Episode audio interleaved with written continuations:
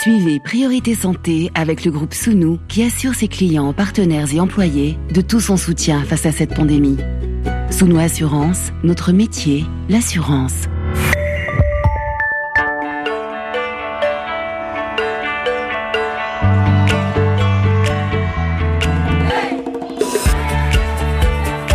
Priorité Santé. Caroline Paré. Bonjour à toutes et à tous. Irréversible, spectaculaire, mais aussi salvatrice et vitale. Nous parlons des amputations aujourd'hui dans Priorité Santé. Amputations au pluriel dans la mesure où elles peuvent s'imposer pour des diverses causes, artères abîmées notamment chez les personnes diabétiques ou certains grands fumeurs, suite à un cancer, un accident, amputation nécessaire en présence de certaines infections ou encore d'une malformation de naissance. Cette perte de l'intégrité physique est également lourde de conséquences sur le plan psychique, acceptation, altération de l'image, regard des autres et certaines douleurs associées peuvent perdurer longtemps après la disparition du membre, une expérience singulière car de nombreux facteurs entrent en ligne de compte pour supporter cette épreuve qui nécessite une prise en charge multidisciplinaire, expérience singulière et possibilité ou non d'être équipé d'une prothèse, choix ou non, car là encore, le cheminement vers l'acceptation peut varier d'une personne à l'autre et la qualité de la prise en charge, comme celle du travail de l'orthopédiste, sera directement liée à l'accès aux soins, car si porter une prothèse peut améliorer la qualité de vie, dans certains contextes, son acquisition reste hors de portée, tout simplement parce que cet équipement essentiel pour l'intégration des personnes en situation de handicap, eh bien cet équipement, il coûte trop cher. Sujet douloureux mais sujet passionnant. En direct avec nous, docteur Patrick Nipper. Bonjour. Bonjour, Patrick Nipper, vous êtes vous êtes chirurgien spécialiste en chirurgie plastique et en chirurgie de la main à l'hôpital européen Georges Pompidou de Paris. Vous présidez Docteur Interplace France, chirurgie sans frontières, ONG de chirurgie réparatrice et nomade qui intervient dans les pays en voie de développement ou en conflit. Parole de patiente, Maëlle Lins, bonjour. Oui, bonjour. Vous avez 18 ans. À l'âge de 14 ans, vous avez été amputé après avoir été diagnostiqué et traité pour un cancer des os au niveau de la cheville. Euh, Maëlle, vous êtes sportive, hein, médaillée. Votre spécialité, c'est la natation. Vous nous raconterez dans quelles conditions vous avez remporté euh, le bronze à deux reprises. Hein, ce sera tout à l'heure. Appareillage, rééducation, prise en charge après l'amputation. On l'évoquera avec Anarem Pandresi, orthopédiste de formation, responsable pédagogique du département de formation de l'École nationale des auxiliaires médicaux à Lomé Togo. On va donner la parole aussi à Maurice Mabanza, directeur adjoint du centre professionnel pour handicapés Kikessa à Kinshasa. Priorité santé sur. Alors parmi les nombreuses causes d'amputation, il y en a une que j'ai pas citée tout à l'heure, ce sont les blessures de guerre. Et vous venez précisément d'en faire euh, l'expérience en vous rendant sur le terrain d'un conflit armé, hein, dans le Haut-Karabakh. Euh, docteur Patrick Nipper, enclave arménienne d'Azerbaïdjan, euh, partiellement reprise par les troupes de Bakou. Vous êtes d'abord allé sur la ligne de front, puis en Arménie. quel type d'intervention, d'opération avez-vous conduit sur place? Euh, oui, euh, euh, sur, nous sommes intervenus initialement en octobre donc sur la, la frontière à l'hôpital de Goris qui recevait tous les blessés de guerre. Donc ce sont des blessures par horrible. Hein. C'est vraiment moi j'ai personnellement été beaucoup choqué parce que je suis pas militaire, donc euh, mhm. c'est souvent des, des, des, choses un petit peu difficiles d'accepter. Donc ce sont des, des, blessures par explosion, donc des blessures, euh, des amputations, d'abord des beaucoup de morts et puis euh, des arrachements de membres, des, des, gens défigurés, des vraiment des lésions par explosion qui sont souvent réduites à, à l'amputation. Hein. L'amputation de fait par les bombes ou les amputations. Et quelques semaines après, peut-être revoir certains patients pour les suites opératoires?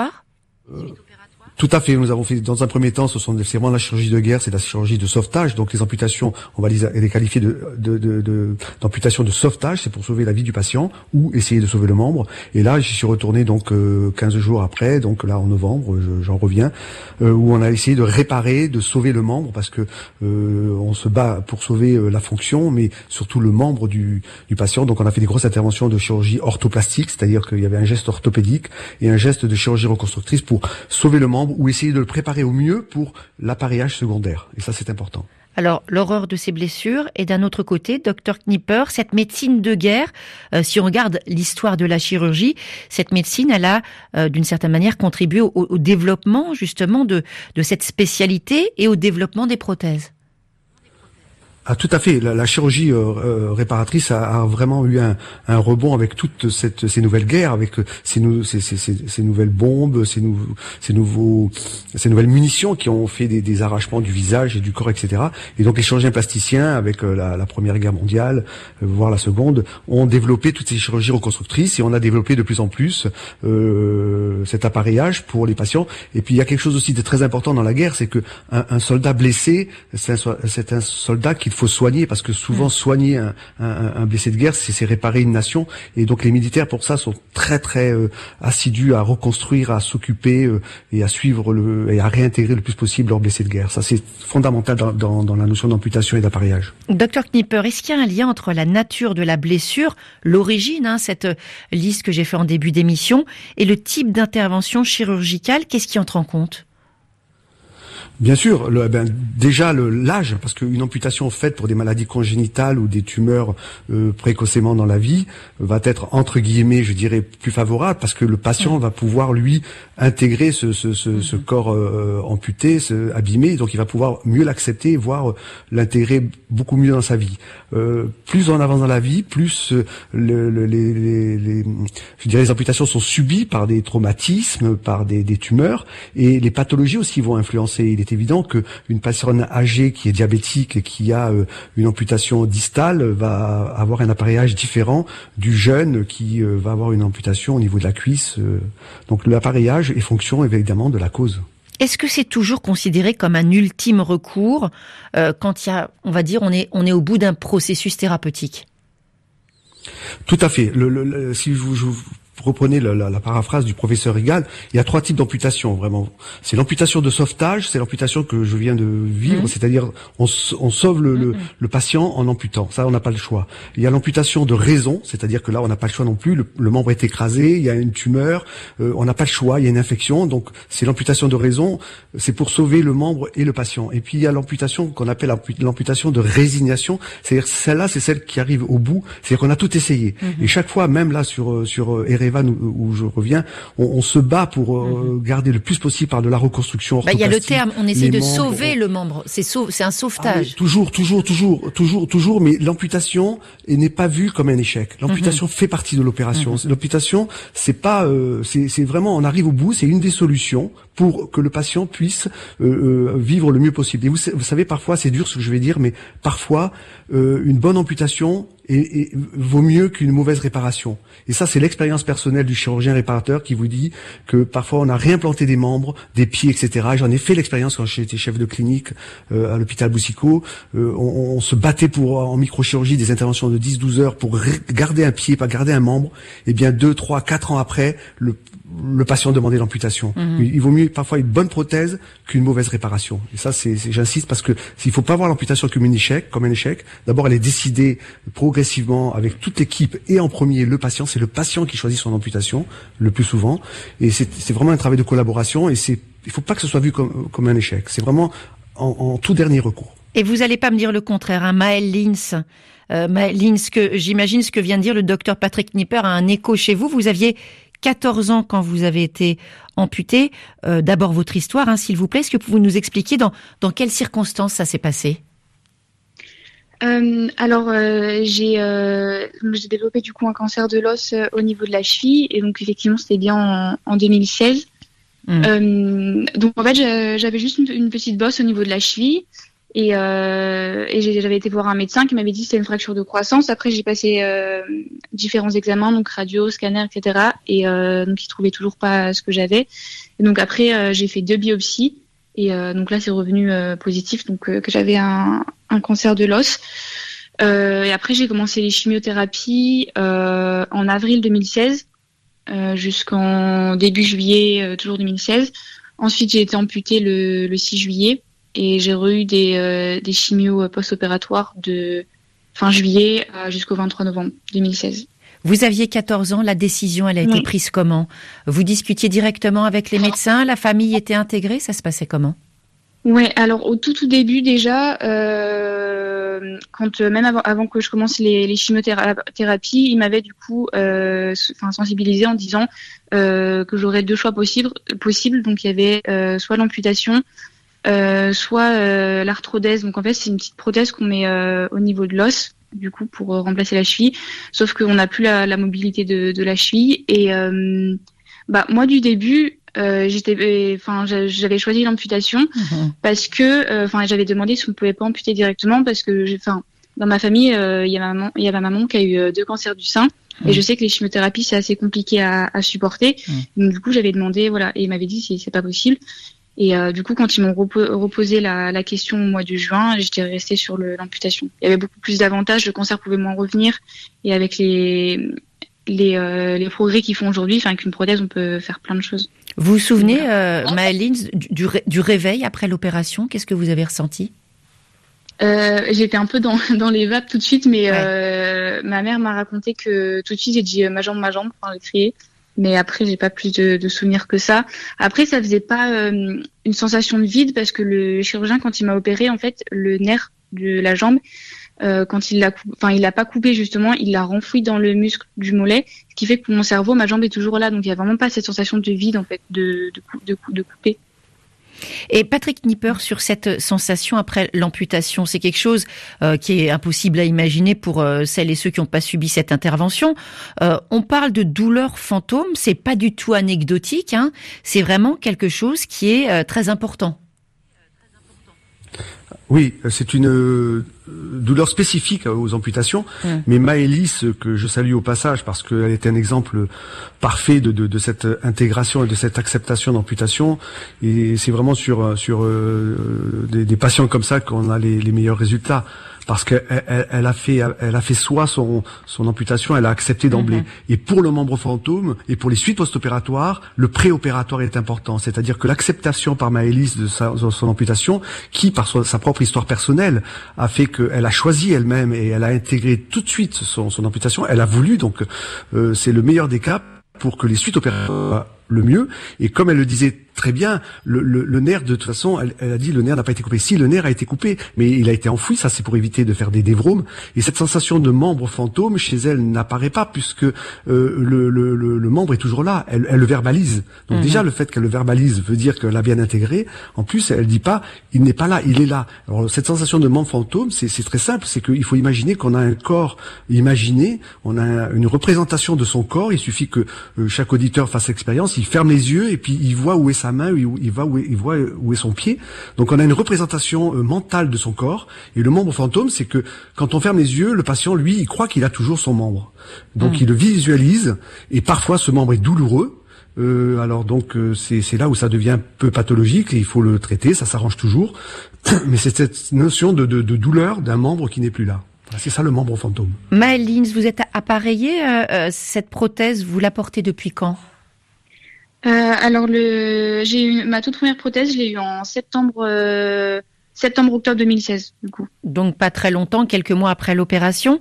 Euh, est-ce qu'il il vous a fallu du temps pour vous adapter, pour vous habituer? Euh, Oui, j'ai eu, euh, j'ai en, fait j'ai été en rééducation euh, de octobre 2016 à avril 2017. Les matins j'allais au lycée parce que j'étais en seconde du coup, et l'après-midi j'allais en, en rééducation. Alors, c'est juste le, pied, enfin je dis juste le pied, c'est le pied droit qui est amputé, donc ça ne se voit pas forcément. Il y a des situations où c'est visible, comment vous gérez ça? Euh, alors, euh, enfin personnellement, je sais que ça, le regard des autres m'a jamais euh, mhm. inquiété plus que ça. Mhm. Mais après, oui, forcément, quand par exemple l'été, on est en short ou en maillot de bain, forcément que ça, ça se voit. Mais après, ça me, oui, ça me dérange pas plus que ça. Docteur Patrick Nipper, il y a bien sûr euh, le, corps qui peut accepter ou non la prothèse, hein, avec notamment la question de la cicatrisation euh, du, moignon. Euh, par contre, certaines personnes, même quand elles en ont la possibilité, ne souhaitent pas porter de prothèse, parfois après une mauvaise expérience. vous êtes des fois face à ces cas-là? Mais tout à fait, nous sommes fréquents. Toutes les situations sont différentes, mhm. tous les moignons sont différents. Euh, les, les, la meilleure prothèse, c'est la prothèse qu'accepte et que choisit le patient.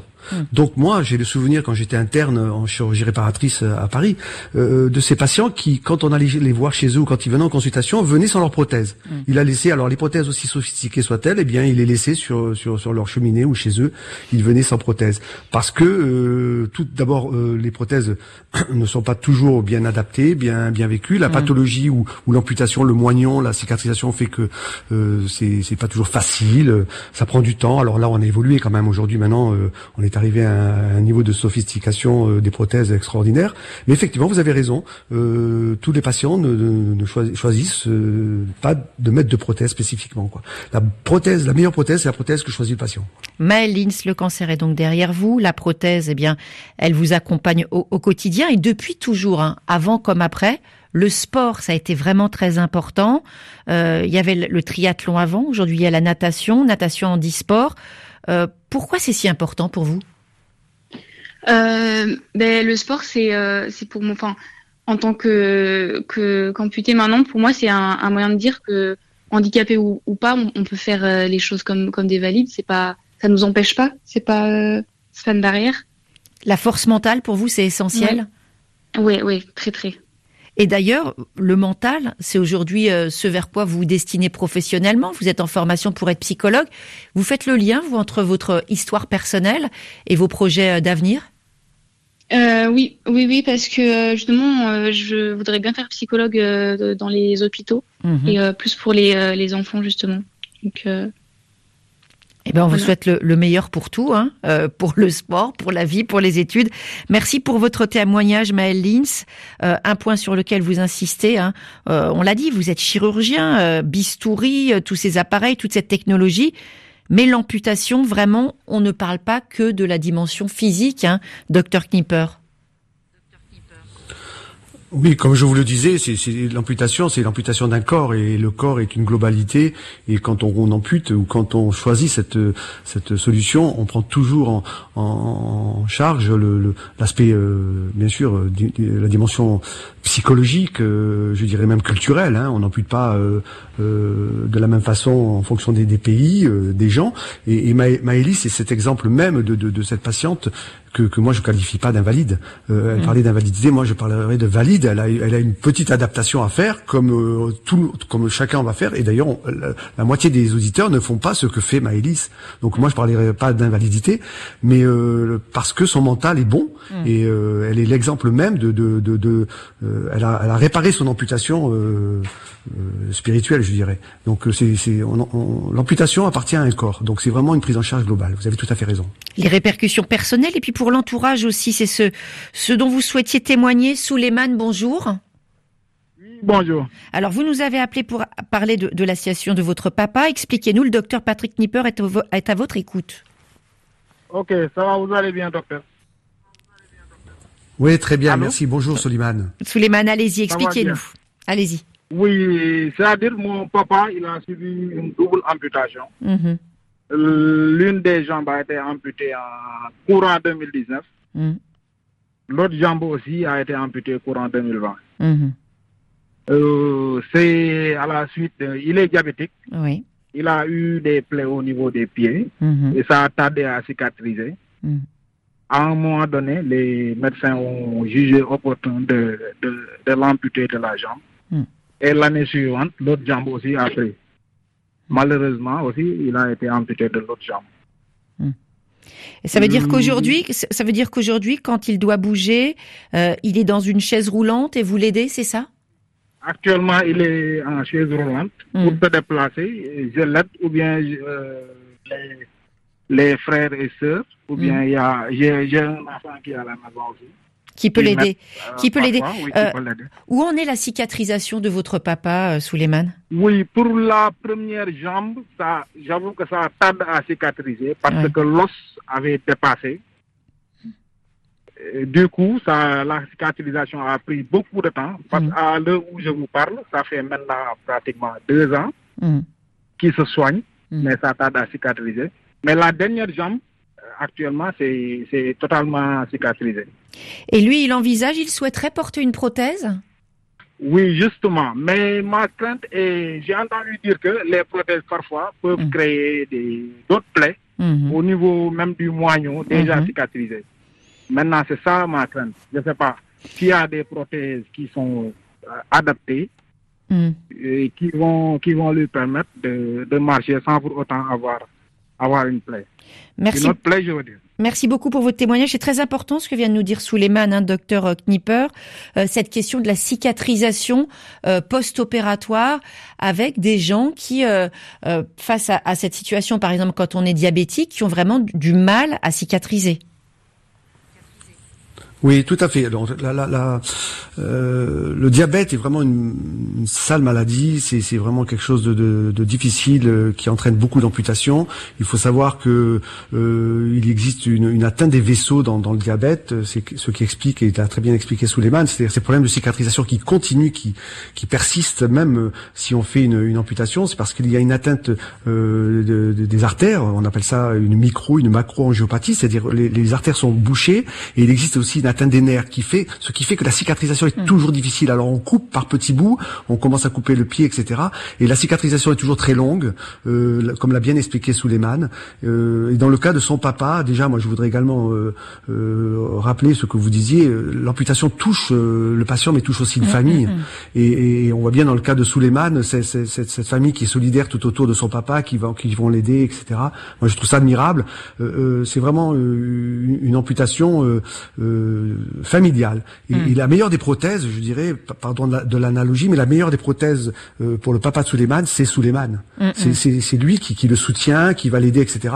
Moi, je, dans le cas d'une amputation bilatérale chez une personne un peu âgée, euh, surtout en Afrique, je conseillerais pas euh, un acharnement sur l'appareillage. Je pense que le fauteuil, le déplacement pour la cicatrisation, quand on sait en Afrique avec la chaleur, la macération des moignons et des, et des, et des, et des prothèses qui sont difficilement adaptables, dans le cas d'une amputation bilatérale, surtout chez un diabétique âgé, je déconseillerais, je, préconiserais le fauteuil, surtout dans le mode de vie euh, euh, en Afrique. Hélas, hein, aussi avec euh, euh, les chemins, les routes, euh, les trottoirs qui sont parfois un peu chaotiques, le fauteuil c'est pas du tout évident, surtout qu'il y a très peu bah, d'espaces qui sont adaptés et qui sont aménagés spécialement pour les personnes qui ont des problèmes de, mobilité. On va se retrouver juste après une pause musicale, docteur Patrick Nipper dans Priorité Santé.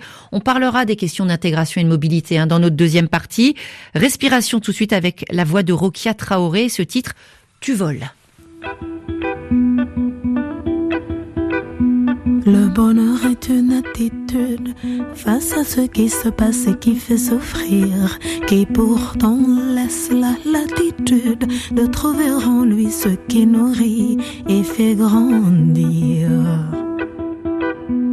Tu voles de tous les mots, tu te décharges et tu nages dans l'air, tu voles, tu tournes, tournes, tu gambades, tu papillonnes, tu tourbillonnes.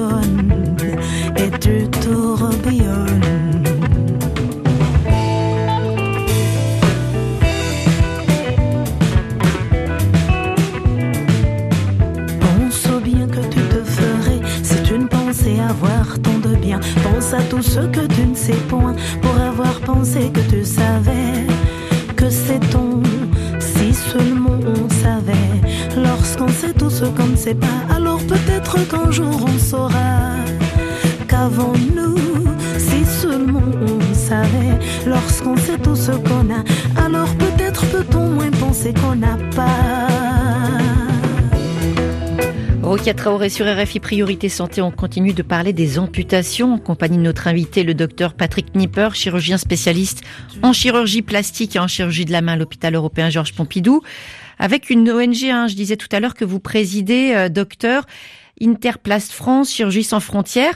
Et dans cette expérience, vraiment la, très puissante dimension, tout à l'heure on a parlé de la psychologie, on a parlé bien sûr du physique, mais aussi une dimension euh, spirituelle qui est liée à la culture des patients.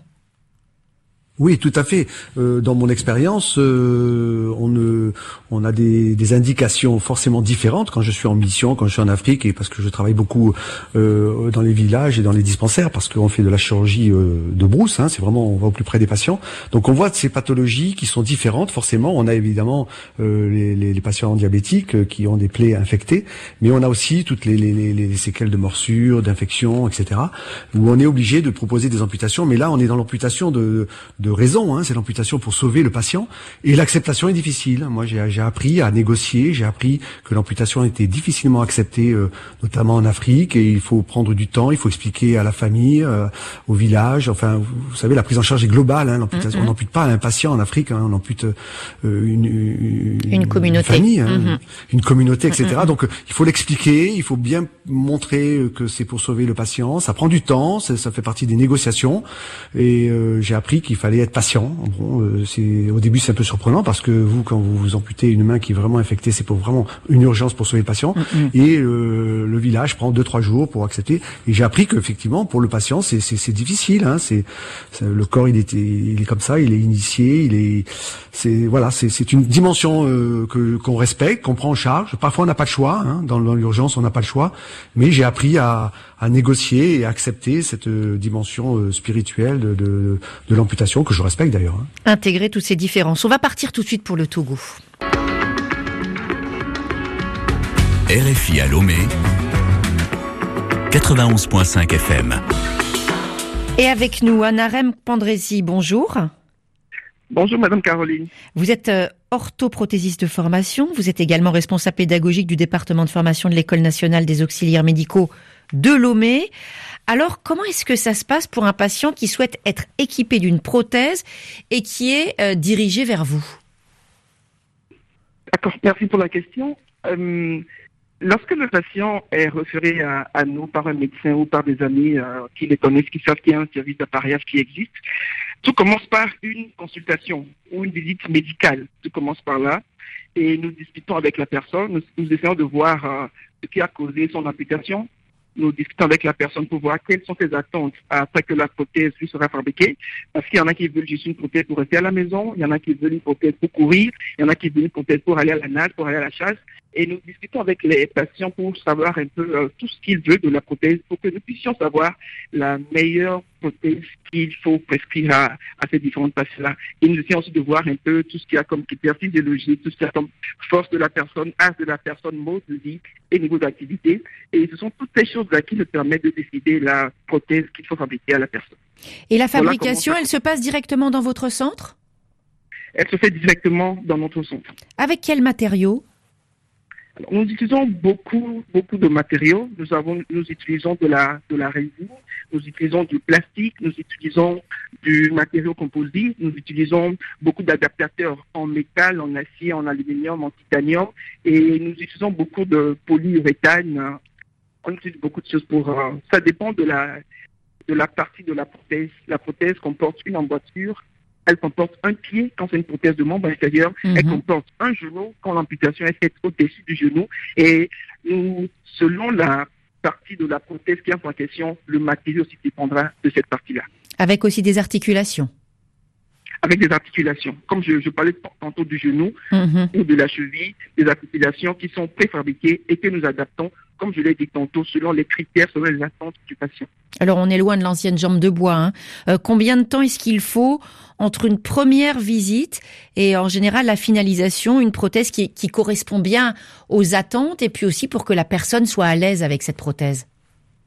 Alors tout dépend du, du, si c'est une première amputation, hmm. ça prend un peu plus de temps. Et là, c'est difficile, c'est un temps parce qu'il y a des personnes qui viennent très motivées et qui, après trois semaines, peuvent commencer par marcher normalement d'une manière physiologique. Vous ne devriez absolument rien. Par contre, il y a des personnes qui viennent âgées, fatiguées et qui, prennent un peu plus de temps pour leur première prothèse. Mais lorsque l'étape des premières prothèses est passée, alors toute personne qui pour un renouvellement en une semaine, en, en 4-5 jours, tout est fait et puis la personne peut repartir avec sa nouvelle prothèse. Repartir avec, mais est-ce qu'il y a une phase aussi chez vous où on apprend à, remarcher cette phase essentielle de la réadaptation? Justement, c'est, elle est très importante, spécialement pour les personnes qui ont été euh, amputées, qui viennent pour leur toute première prothèse. C'est des gens qui ont perdu le réflexe, qui ne savent pas comment s'adapter. Et pour ces personnes, nous, appelons cela une école de marche. Et elle est très importante pour, pour ces patients-là, pour leur apprendre, premièrement, à avoir de l'équilibre. Tout commence par là-bas. Savoir se tenir sur un membre amputé et un membre qui n'est pas amputé, savoir avoir l'équilibre sans prothèse et avec une prothèse. Ensuite, on leur apprend comment marcher sur un terrain plat. On, leur, on les amène dans le sable, comment marcher dans du sable, sur du gravier et comment monter un escalier. On leur apprend, on les met en situation réelle avec les différentes situations de la vie quotidienne pour qu'ils puissent s'adapter à toutes ces différentes situations-là. Alors, attente, adaptation, mais je vais dire, encore faut-il pouvoir acquérir cette prothèse. Beaucoup de personnes amputées n'ont pas les moyens de, financer cet équipement. Euh, dans ces cas-là, on fait comment?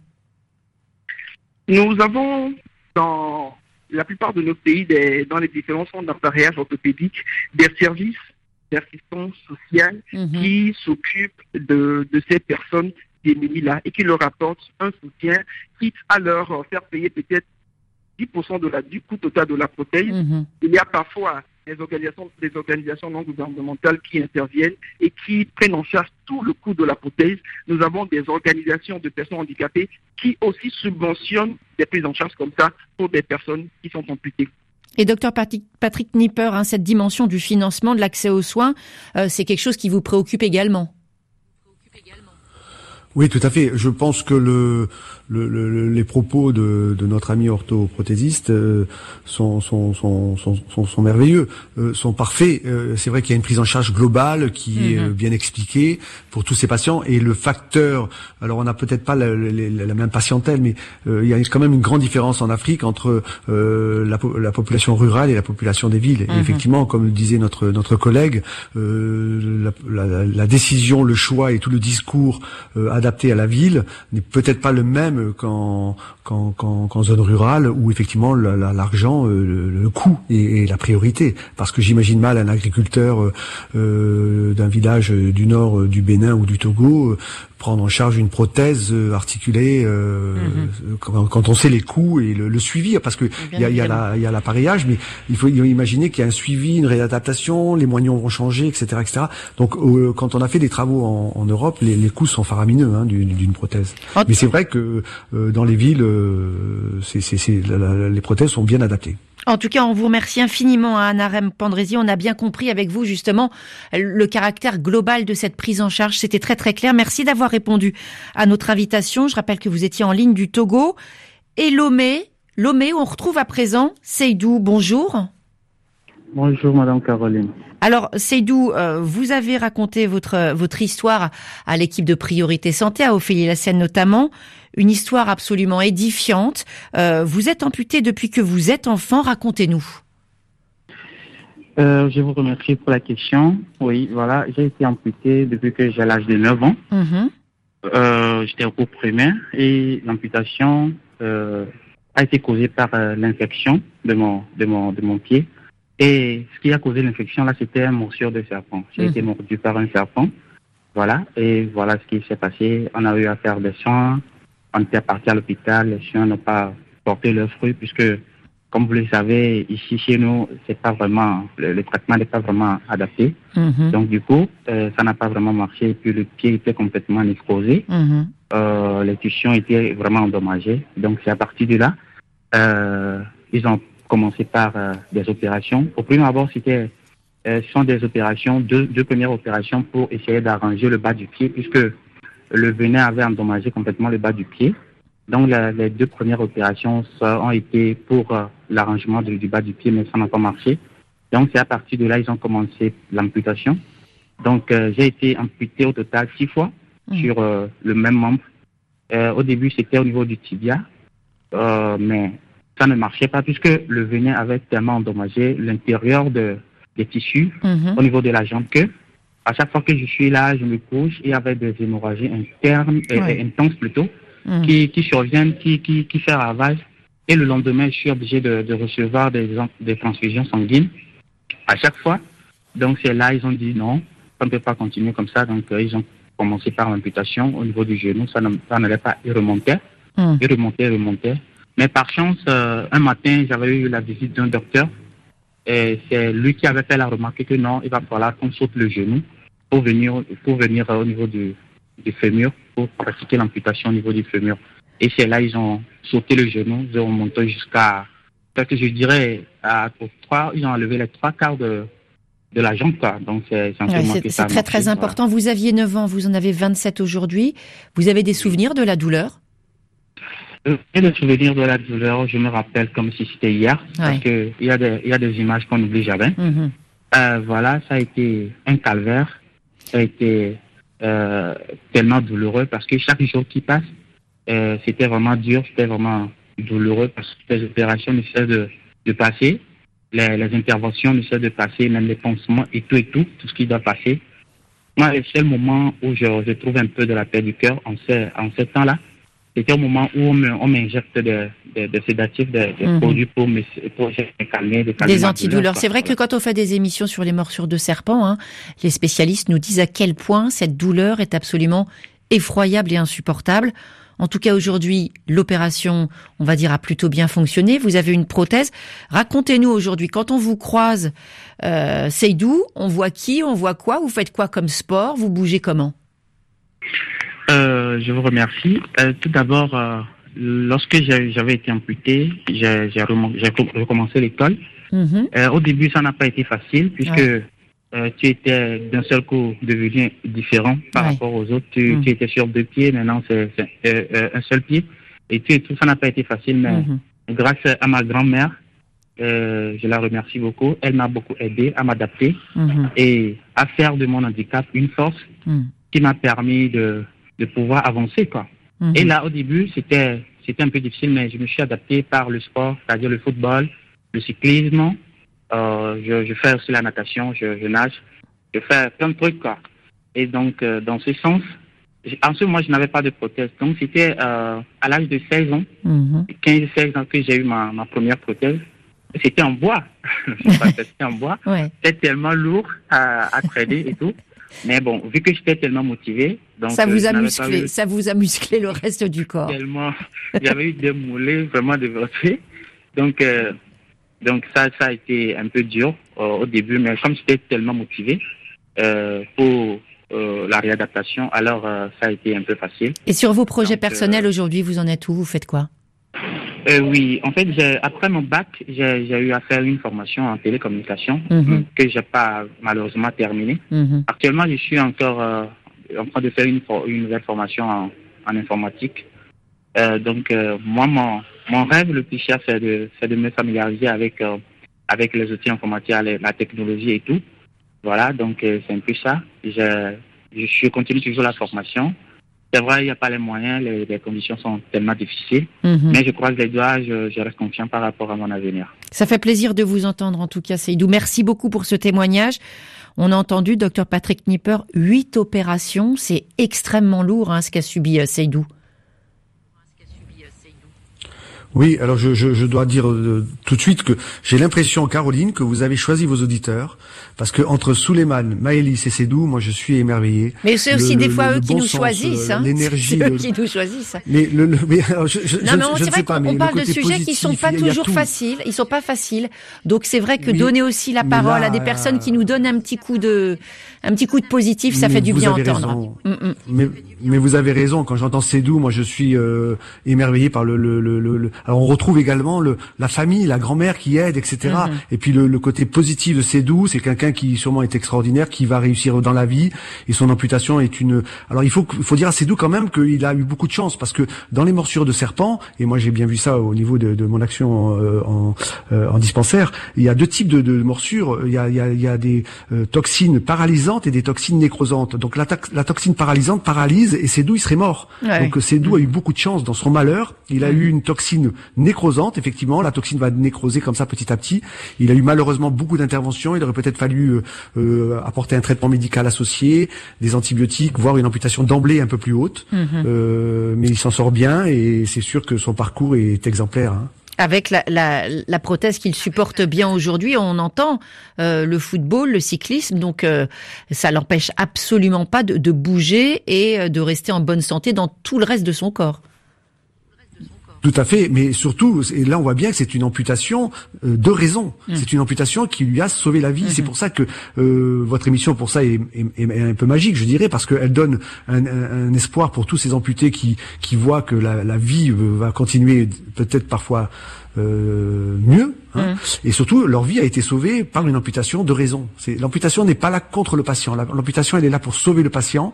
Et dans le cas de Cédou, vraiment, sans l'amputation, il serait peut-être plus là aujourd'hui. Et eh ben, c'est pour ça qu'on le remercie aussi infiniment pour son témoignage.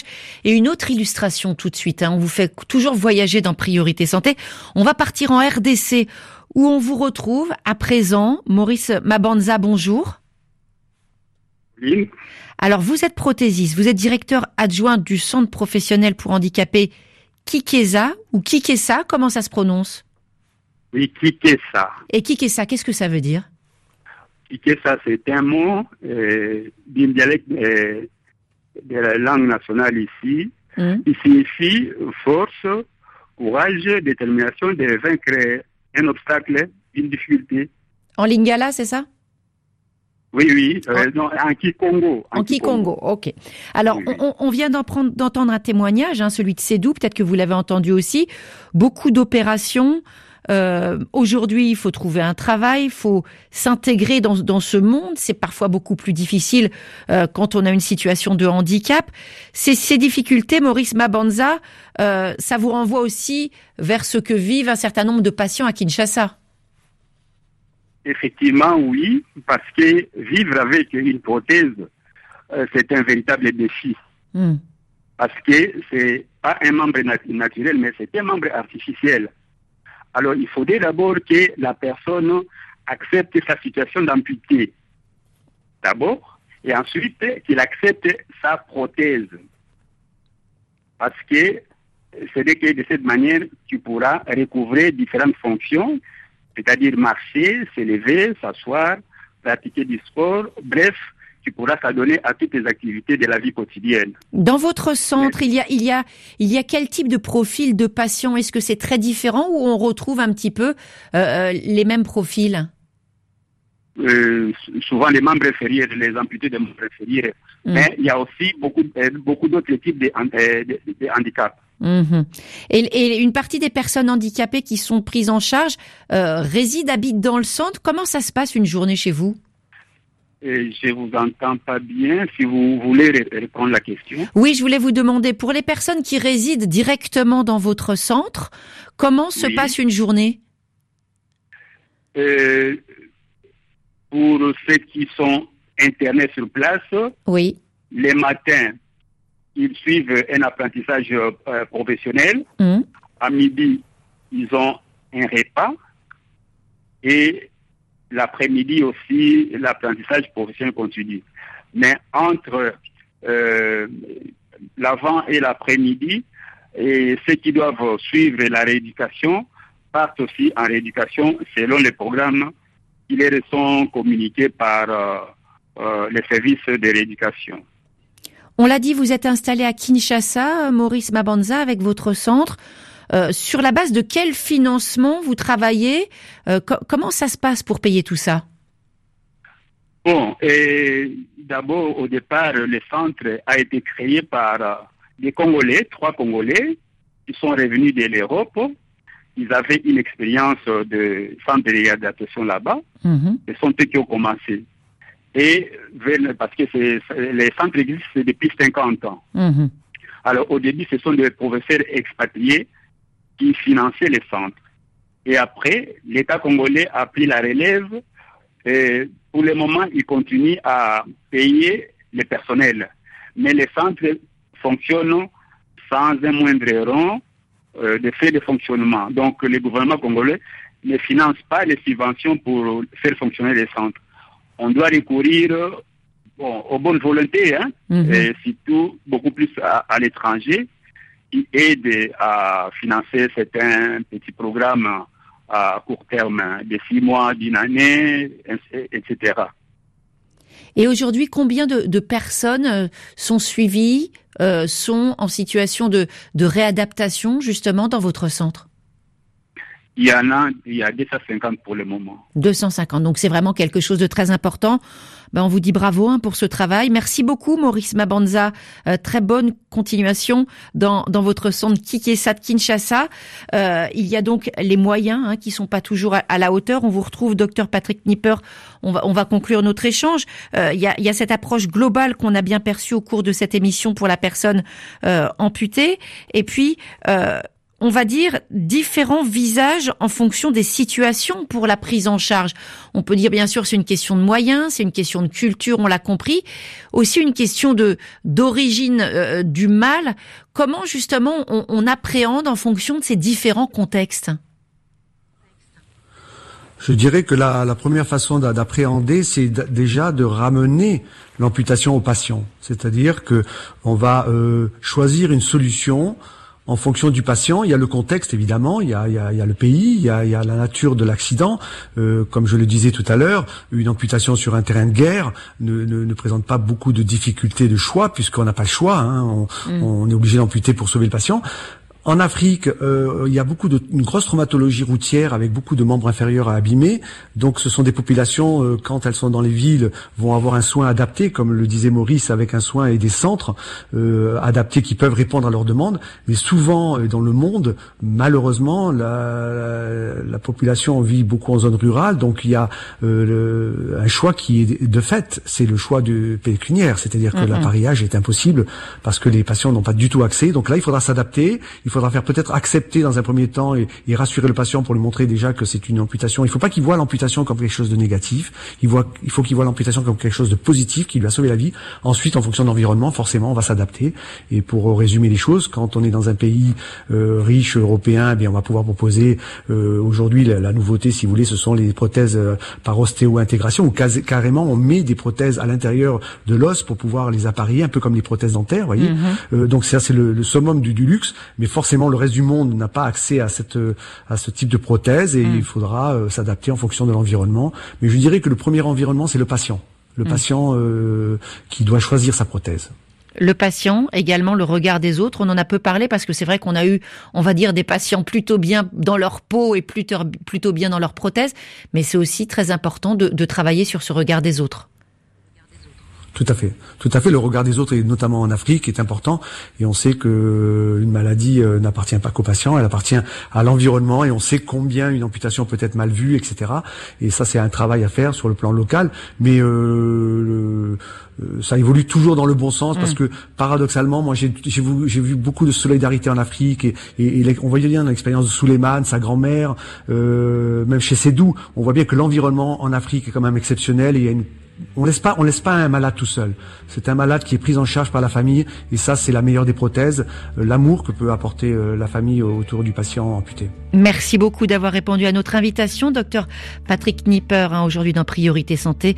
Je rappelle que vous êtes chirurgien, président d'Interplast France, chirurgie sans frontières.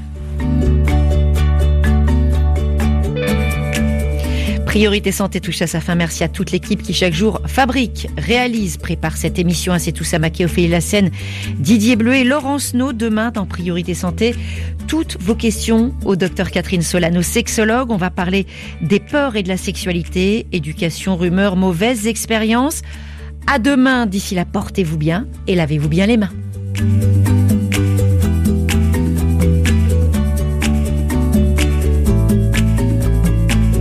Vous avez suivi Priorité Santé avec le groupe Sounou qui est à vos côtés pour lutter contre cette pandémie et vous assure de tout son soutien.